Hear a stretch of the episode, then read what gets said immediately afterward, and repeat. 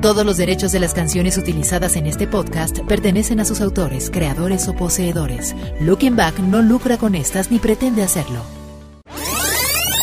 Mirar hacia atrás de vez en cuando es bueno y mucho mejor si lo haces con Looking Back. Solo buena música.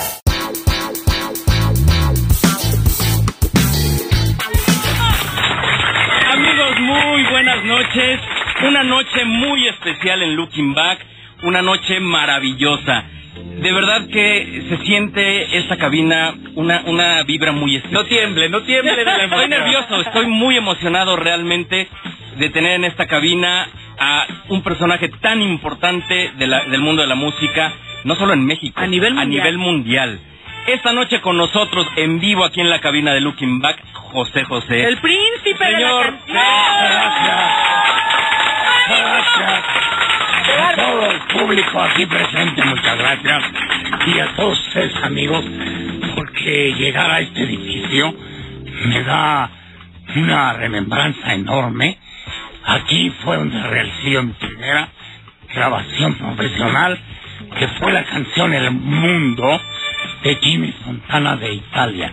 En el año 65. ¡Wow! Octubre de 1965. Le preguntaba yo al señor José José hace unos minutos fuera del aire que si, si le recordaba si había muchos, muchos cambios en estas instalaciones que en algún momento fueron de discos Orfeón hace algunos años ya. Y sí, me decía que le trae recuerdos, obvio, está muy cambiado aquí.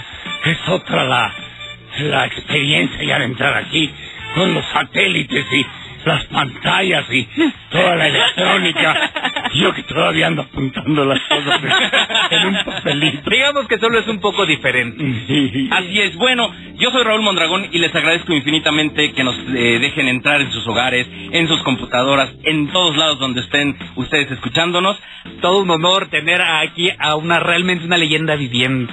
Y también eh, tenemos eh, hace ocho días invitamos a cuatro de nuestros radioescuchas a través de diferentes mecánicas y hoy están aquí. De ahí vienen esos aplausos, porque este programa no tiene aplausos ni, risas grabadas, como el mismísimo Chavo del Ocho. Así, es. que hoy, aparte de tener al señor José José, bueno, pues también tenemos a, a muchas personas. La verdad es que se siente como muy, muy, muy bonito, mucha emoción. Y bueno, pues el día de hoy vamos a recordar vamos a recordar con el señor José José.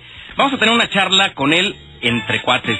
¿Qué le gustaba? ¿A qué jugaba de, niño? ¿Qué música le gustaba? Es así como que muy emocionante saber qué hacía todo un personaje, una leyenda viviente. Vamos a un corte, rapidísimo regresamos con la charla el señor José José en Looking Back. Estos son los clásicos de Looking Back.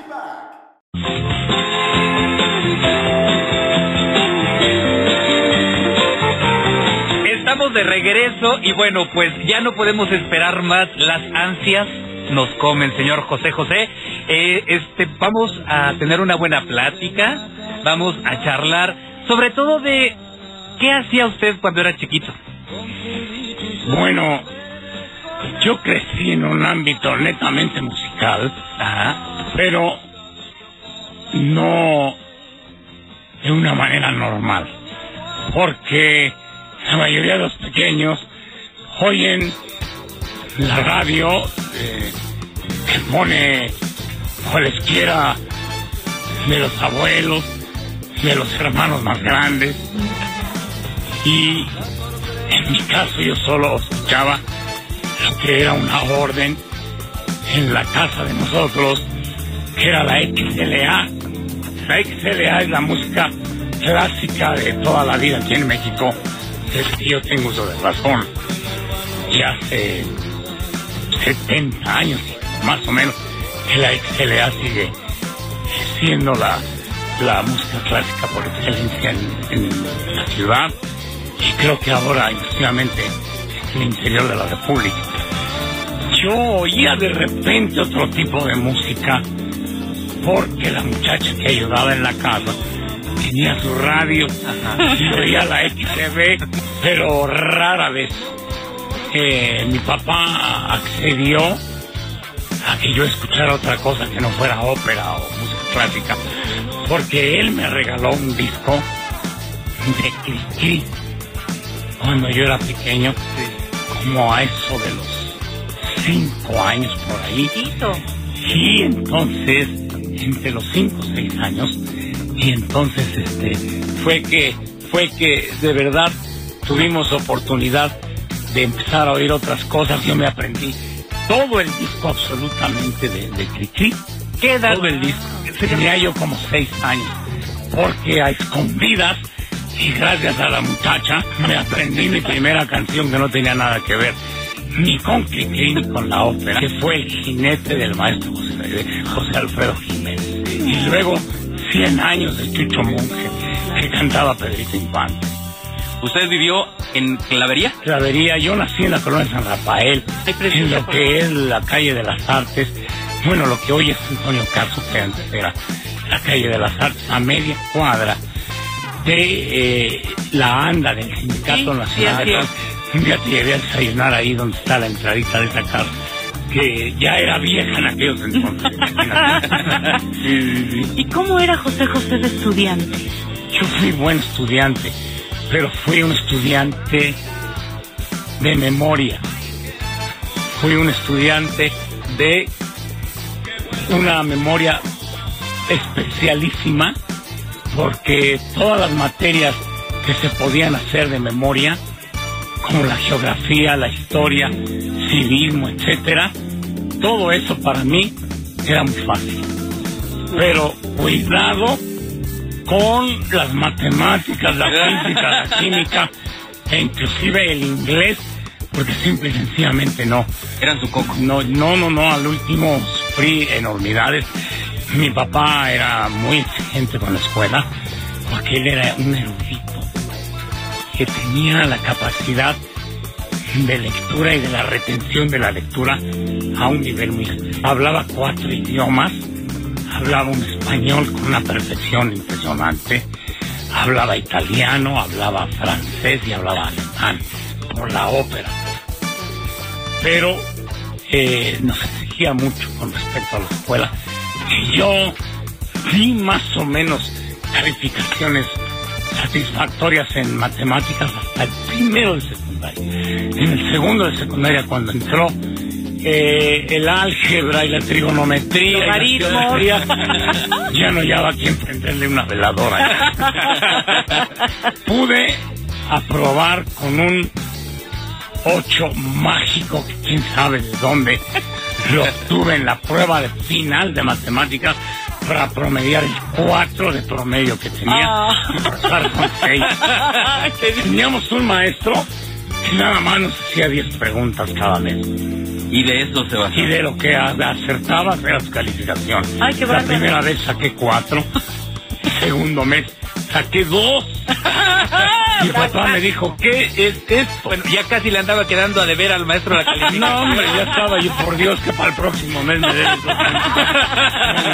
No, y lo peor del caso es que no le entendíamos el 99.9% de los alumnos, Claro. ni en segundo ni en tercero. Pero había tres que todos les respondían. Ay, los típicos. Y decía yo, estos cuates, ¿cuándo los sacan de aquí? Para que nos haga justicia la revolución a los que no entendemos. Sí, sí, sí, sí, por Dios que era dificilísimo. José, Pero fui buen estudiante en sí. muy amiguero.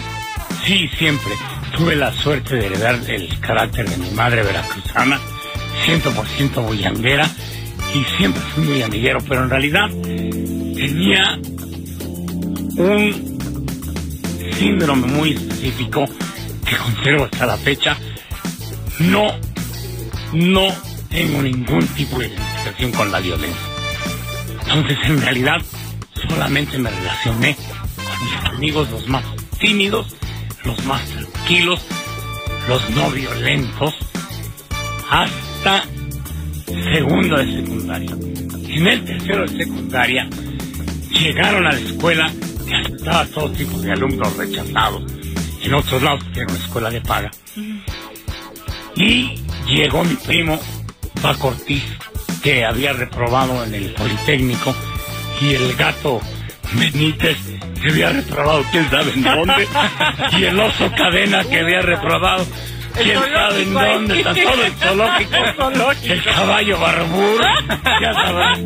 Total que todo el animalero llegaron a, a tercero de secundaria, pero todos tocaban la guitarra, todos daban serenatas y ahí fue donde yo comencé a dar serenatas y a tener contacto con la música A cantar, en realidad. ¿En qué En realidad. fue, don José? El Instituto Estado de México en Avenida Escapuzalco y Avenida Clavería. ¿Alguna vez se nos fue de pinta?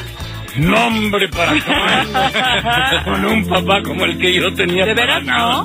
No, hombre, Nunca. no. Nunca, nunca, nunca. los- Pero tengo a mi izquierda una La vamos a poner ahorita. en irse de pinta aquí, Laurita Núñez. ¿Cómo? Que puede contar cómo le hacía. Primero con sus amigotes y luego por mi culpa. Ah, bueno. Porque cuando ya le gustó la música romántica, que se iba de pinta para irme a buscar a Televisa y a todas donde yo andaba. O sea, era fan. Siempre ha sido una... Es mi hermana, bendita sea. eh, porque cuántas cosas nos da Dios que necesitamos. Fíjate que mi mamá perdió tres niñitas y nada más sobrevivimos dos varones. Mi hermano Gonzalo era tres años menor que yo. Pero mira, Dios me regaló una hermanita. Ah. No cabe duda que lo que dice, decía Carlitos, séame maestro de canto, la consanguinidad no importa. Y sabe que a usted le regaló una hermana, pero al mundo Dios nos regaló un gran cantante como usted. Pues eso fue más bien una herencia, hermano, en las manos de ti. Mi papá fue un cantante excepcional. De ópera, Ahí ¿verdad? están todas las crónicas de sus actuaciones en, en la ópera en los años 50.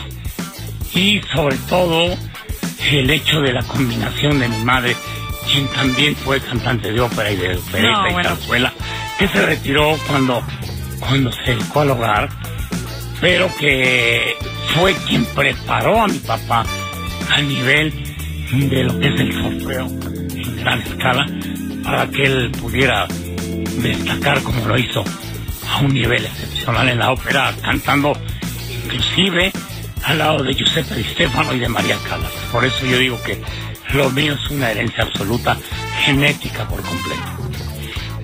La primera canción que le gustó a José José, ya de, de adolescente, de jovencito, pero no, no suya, la, la canción que le gustó más, que escuchaba por ahí en la radio. Ya lo dije, las dos primeras canciones que me aprendí en esa época fueron El Jinete y 100 años de... El jinete es esa que va eh, por la lejana montaña. También, también. Sí, sí, sí. Ok. Y 100 años que Y también... luego tuve mucha suerte porque sé a memorizar todo lo que eran las áreas de las óperas y la música clásica que oía todos los días y la música sacra. Mi papá en realidad nos mantenía de la música sacra que tocaba en la iglesia Wow. de San Agustín Polanco.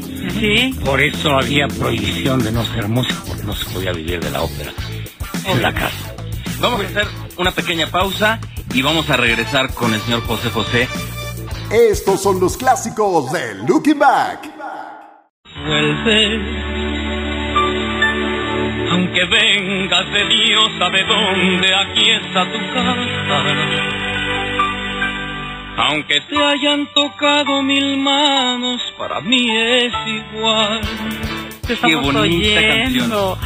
Hay muchas circunstancias. Yo he grabado cosas como esta de Rafael Pérez Botija y un periodista me criticó mucho que un hombre nunca le debería decir unas cosas como estas que están ustedes escuchando a una mujer que no importa pasado, ni lo que hayas vivido, ni de dónde vengas, ni que seas pecado, que un hombre no debería rebajarse, nunca decirles a una mujer.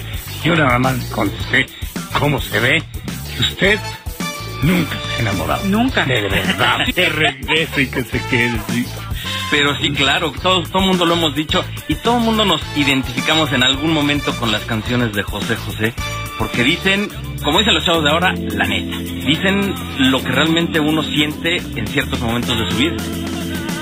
Hubo una época como me quedé contándoles que ya en tercera secundaria empezaba yo a conocer la música romántica. Mi papá se va de la casa en marzo de 1963 mientras yo cursaba el tercero de secundaria. Y es ahí donde yo empiezo mi carrera y a vivir de la música, porque empecé con la curiosidad de aprender a tocar la guitarra, el bajo eléctrico con mis compañeros de la escuela y con mi primo y todo el animal de El zoológico. ¿verdad? Y empecé a vivir de la música desde ese año. Y ayudarle a mi mamá desde ese año. ¿Cuál fue su primer trabajo? ¿Dónde trabajó?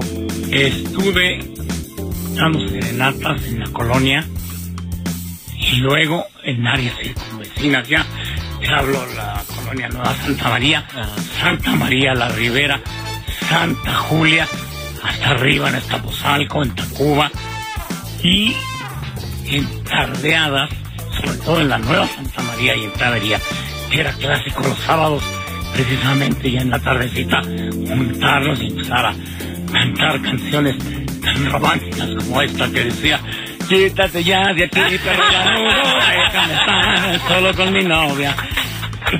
¿Cuánto, ¿Cuánto era lo que recibía el señor José José por esas En la actuaciones? primera actuación le llevé 10 pesos a mi mamá, un billete de 10 pesos, y la abuelita lo puso en un cuadrito. Y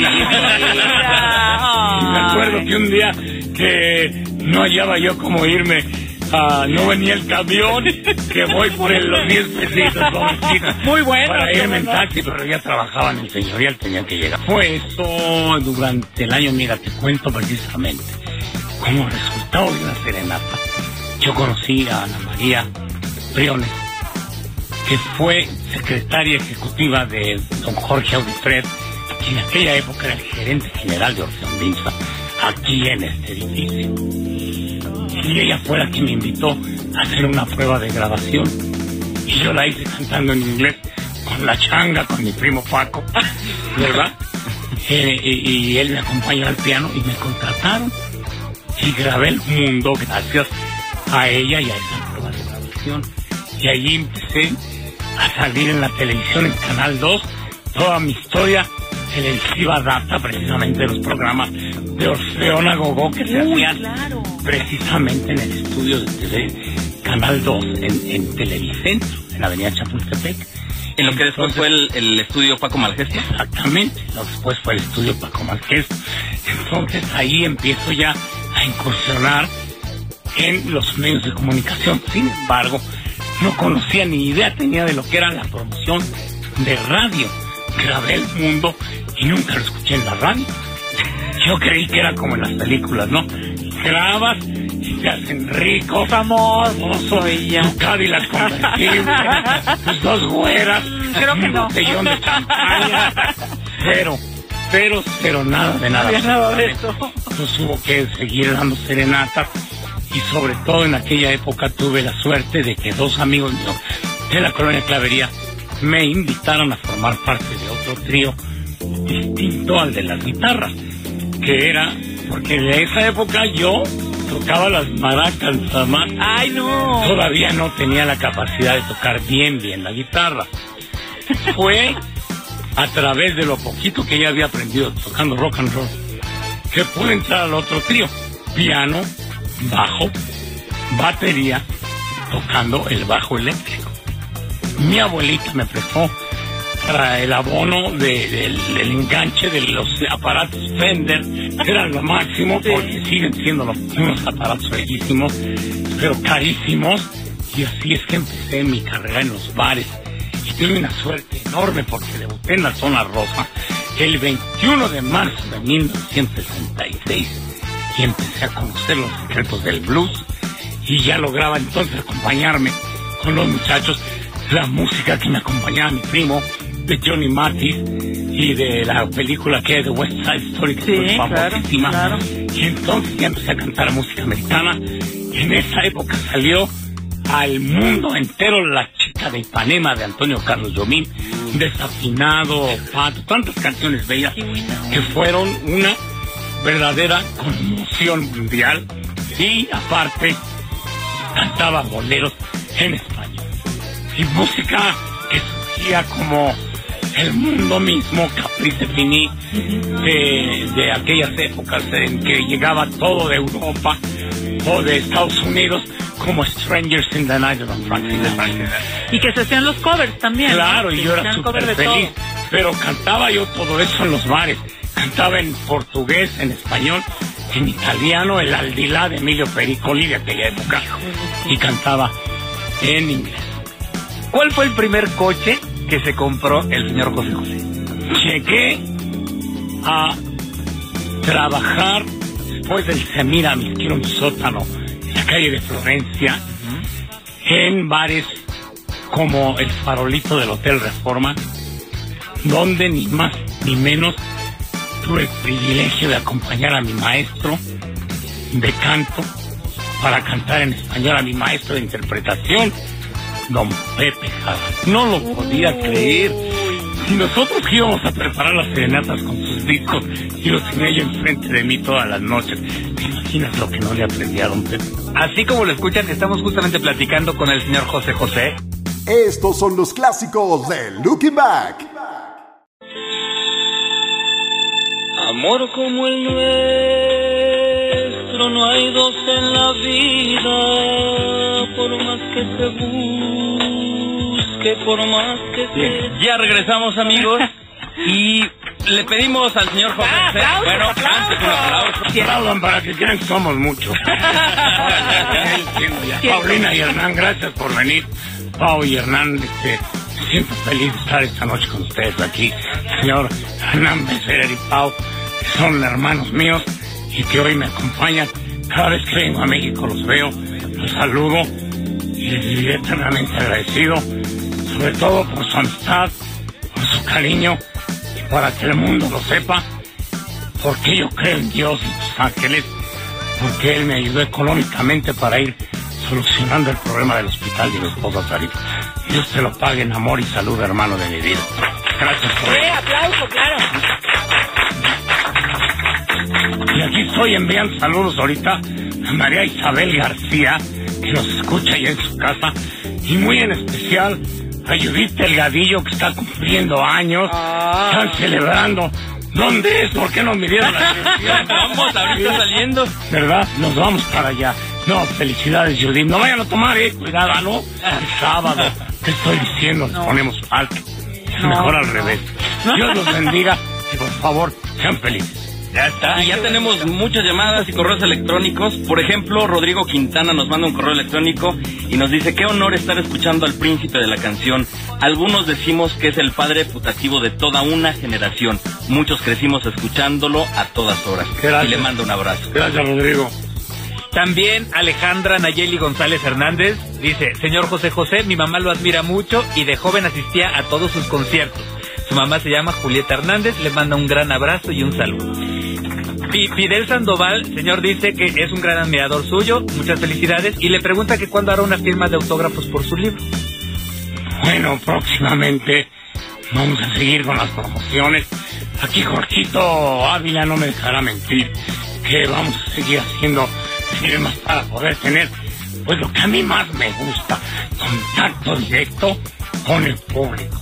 Porque así es como yo he hecho mi gran eh, riqueza de amigos personales, porque mi tesoro más grande es el haberme convertido en compañero de emociones de millones de personas, de millones de parejas, y muchas las he tratado personalmente en todos mis viajes.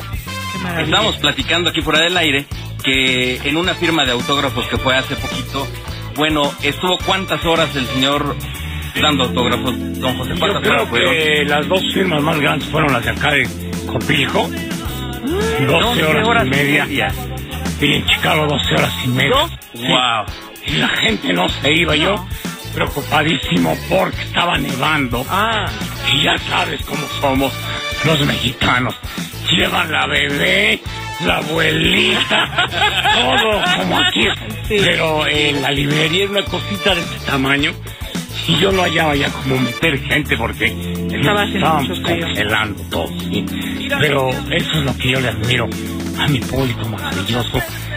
Es un síndrome de lo que es la idiosincrasia del mexicano, que cuando apoya a sus toreros, a sus deportistas, a sus ídolos, a con ellos a morir. Se desborda, ¿verdad? O sea, Y mira aquí el público que está esta noche en la así cabina. somos, así somos los mexicanos. Sí, señor. ¿Cuál ha sido el lugar donde se ha presentado José José que más le ha emocionado por ese, esa calidez de la gente precisamente? Bueno, en aquella final de lo del triste, en el Teatro Ferrocarrilero, que se transmitió a todo el mundo. Mi primera presentación en Las Vegas un 15 de septiembre, en el Hotel Dunes, y otra presentación en Nueva York, eh, que me dejó muy marcado, fue la del Lincoln Center y, la, y otra, pues la de Radio City Music Hall, que es un lugar clásico donde se han presentado los artistas más grandes del mundo y Dios me dio la oportunidad de hacerlo representando a mi México cuatro funciones seguidas con teatro lleno. En el teatro ferrocarrilero a mí me sorprendió muchísimo la actitud del público porque yo tuve que cantar el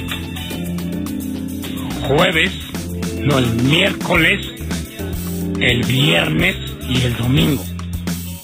El miércoles fue que se presentó la canción El Triste.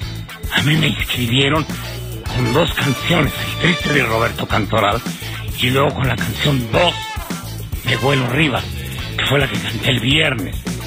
Y como no podíamos llegar con dos canciones a la final porque las dos habían calificado, decidieron dejar el triste de Roberto Cantoral y fue cuando ya la reacción del público me hizo comprender que yo estaba en ese momento, eh, en ese momento teniendo una oportunidad de concientizarme de lo que era, de lo que era mi compromiso inicial desde ese momento con mi público de México.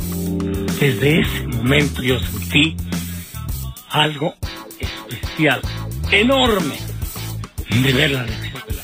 Terminando el concurso, a una fiesta para variar. y ya estaba la casa donde fuimos llenísima de gente. Y yo canté con la guitarra y al final de eso el gran Pillo, cantante cubano sensacional de jazz y de música tropical, su tumbadora y con un ritmo muy cadencioso me empezó a hablar delante del gentío aquel. Había un silencio enorme y me empezó a hablar con su ritmo. José, hoy en esta noche ha llegado a comprometerte para siempre con tu público de México. Hoy se inicia gran responsabilidad de representar a todos tus paisanos y a tu país a donde quiera que vayas. Hoy te conviertes en uno de los representantes de la música mexicana a nivel mundial, porque la final la transmitió el Telestar, el satélite mundial de la televisión, el primer satélite, y la primera vez que transmitían una final de un festival mundial, vino gente de todo el mundo. Me dice, quiero pedirte, ahora que estás tomando conciencia de lo que ha sucedido con tu carrera, esta noche, lo más importante de todo, cuídate. Y yo para mis adentros dije, que me cuide de qué o de quién o de qué se está ¿Cómo, cómo? No le entendí, imagínate. Me estaba diciendo lo más importante que alguien me hubiera podido decir esa noche. ¿Cuántos años tenía, señor? 22. 20. 22 años. Apenas estaba aprendiendo a bañarme. Hermosas que yo recuerdo. Tuve la oportunidad de narrarlo a través de la escritura en mi libro porque fue algo bellísimo para mí. Ese, cuídate. Dios mío, yo que acabé viviendo en un taxi. con otros moribundos enfermos de alcoholismo como yo. La fama, Ahí es donde más recordaba yo aquel famoso. Cuídate. la fama es bonita, pero también Muy peligrosa, muy peligrosa. Tiene, tiene muchas aristas distintas. Te conviertes en un generador de dinero. Y mi verdadera personalidad hasta la fecha es la de ser un hombre que cree la gente. Igual que Hernán Besser, pues te quiero tanto, hermano. Porque nacemos así. La educación se mama, no se compra. Así era mi madre, completamente diferente a mi papá. Mi papá tenía una inteligencia superior a reconocer a la gente que siempre estaba tratando de abusar del prójimo.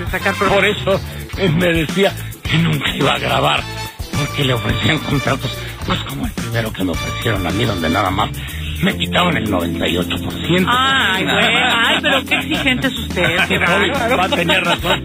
Yo no les voy a dejar mis regalías a estas gentes. No, ¿para qué? ¿Para qué andar manteniendo gente? Estamos platicando así como lo escuchan con el mismísimo señor José José.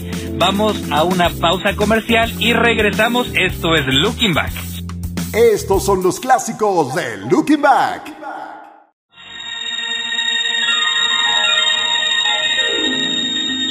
Sufrimos los dos y logramos vencer las fuerzas de la adversidad. Y juntos logramos... Estamos de regreso, estamos teniendo una muy rica charla con el señor José José. Estamos, ya, ya supimos un poco de su infancia, dónde vivió, este, ¿En qué escuela fue? ¿En qué escuela fue? ¿Qué fue lo primero, en su primer trabajo? ¿Cuánto le pagaron ese marquito de 10 pesos que después tuvo que, que- que utilizar? Bueno, Muy útil. déjenme hacerles un paréntesis. Yo tuve que respetar todavía durante dos años la jetatura que había dejado mi papá de que no nos dedicáramos a la música, ni mi hermano Gonzalo ni yo. Porque mi abuelita y mi mamá pues entendían el porqué de esa negativa y yo ya tenía toda la tendencia de hacerlo. Entonces tuve que ser en una época, aparte de seguir estudiando, después de que logré pasar la secundaria, eh, un año de contabilidad en el Tecnológico de México, a donde no tuve derecho a examen, porque no alcancé a cubrir el segundo semestre de la colegiatura. Entonces, ya desde mediados de ese curso, que fue el año 64, yo pertenecí a la industria litográfica. Fui obrero de la industria litográfica y me tocó procesar la primera portada que llegó a México de Rafael. Era una foto en negro, él con su camisa y su pantalón negro, con el brazo hasta arriba, jovencísimo, decía Rafael la voz de humo, discos gama. Yo se lo he contado a él y, uff, olvídate. Y vendía discos, qué bárbaro, increíblemente. Entonces, yo pertenecía a la industria litográfica en aquella época. Iba a la escuela al 5, no, de 7 de la mañana a 9 de la mañana. Regresaba de 7 a 10 de la noche y luego daba serenatas en la noche. Una época bien difícil para que mi hermano siguiera estudiando en la secundaria 15 enfrente del colegio militar. Uh, claro. En la calzada México de Cuba. Sí. Ok, tenemos más saludos y, y A ver, llamadas. Llamadas. David Enríquez le manda un saludo muy afectuoso, dice que lo admira muchísimo. Gracias, David. Mira, por ejemplo, también Medarda Zárate dice muchísimos saludos muy calurosos este, para el señor y el gran invitado José José. Apenas Gracias. tiene 20 años, pero ya escuchó todas sus canciones gracias a su mamá. pero ya se enamora hace cinco años. Mi mamá no sabe, pero ella sí. Eh, también Gabriel Rodríguez Chicati dice, super sorpresa, el mejor cantante que hemos tenido. Solo díganle gracias por todo lo que nos ha compartido a través de su canto. José José Rock. Gracias, qué linda. Gracias, Ross. Armando Sandoval mm, lo manda a felicitar y por su trayectoria. Gracias, hermano. Aquí estamos. Ahí, hace tiempo leí una técnica, que usted tenía una técnica pa- para respirar al cantar. Eso lo aprendí de Johnny Mathis Y que era la de misma... Barbara Streisand. A eso yo, que era la misma técnica que utilizaba la señora Streisand. Sí, sí, sí, sí. Y, y que bueno, por eso los resultados de esa extraordinaria voz, esas canciones, Pero, la interpretación. pero también. Raúl, hay una cosa que solamente se hereda la capacidad pulmonar a ese nivel. Absolutamente. Después es técnica y después una ligera dosis de maña, ¿no? Sí, sí, Porque, claro. por ejemplo, Frank Sinatra, para tener también esa capacidad respiratoria, que era muy deportista como lo fue Johnny Mathis, que jugaba basquetbol, imagínate, Sí. el deporte ráfaga. Y el señor Sinatra hacía buceo abajo de la piscina, atravesar la piscina siempre por abajo del agua, que es el apoyo natural que necesita el cantante de todos los músculos que va a usar para cantar. Hay gente que me decía, ¿quién como tú nomás cantas y te pagan?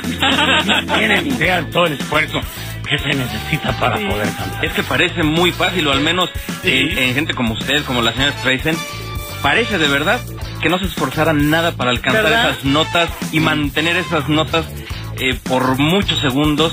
Bueno, eh, es eh, parte, sensacional. de, parte de mi aprendizaje en aquella época. Yo, cuando logré comprar mi primer carrito, Ah. compré en el 67. ¿Y qué, qué coche fue? Por... Un, un Ford 200, lo último modelo. Ah, ya, claro. ya trabajaba en el señorial y en la llave de oro, donde los socios entraban precisamente con una llave de oro. Y entonces ganaba 10 mil pesos al mes de aquella época. Mi mamá dejó de trabajar, la retiré de trabajar y empecé llenar bonitos, pero tenía mi coche último modelo. Le puse un aparato de aquellos de, de 8 tracks. Ah, claro, los cartuchos de 8 tracks. Pero oye, esos cartuchos traían cinta de un cuarto. Sí. Es la cinta que se usa para el ¿sabes? Una reproducción con una fidelidad enorme, impresionante. Y nada más tenía yo dos cartuchos. Uno de Johnny Mathis, de los grandes años, y el otro de My Name is Barbara Too, de Barbara Streisand. Y me los aprendí de arriba a abajo sin hablar inglés todavía. Ah, qué ¿Dónde maravilla. aprendió a hablar inglés? Apenas aquí en las Academias Vázquez. ya sabes. No, ya tengo 20 años viviendo en los Estados Unidos. Ajá. Y desde el año 70 empecé a viajar y empezar a entender mal la nomenclatura, pero me ha sido difícil. Acuérdate que era una de mis materias en donde No, no las explotaba. Solo explotaba.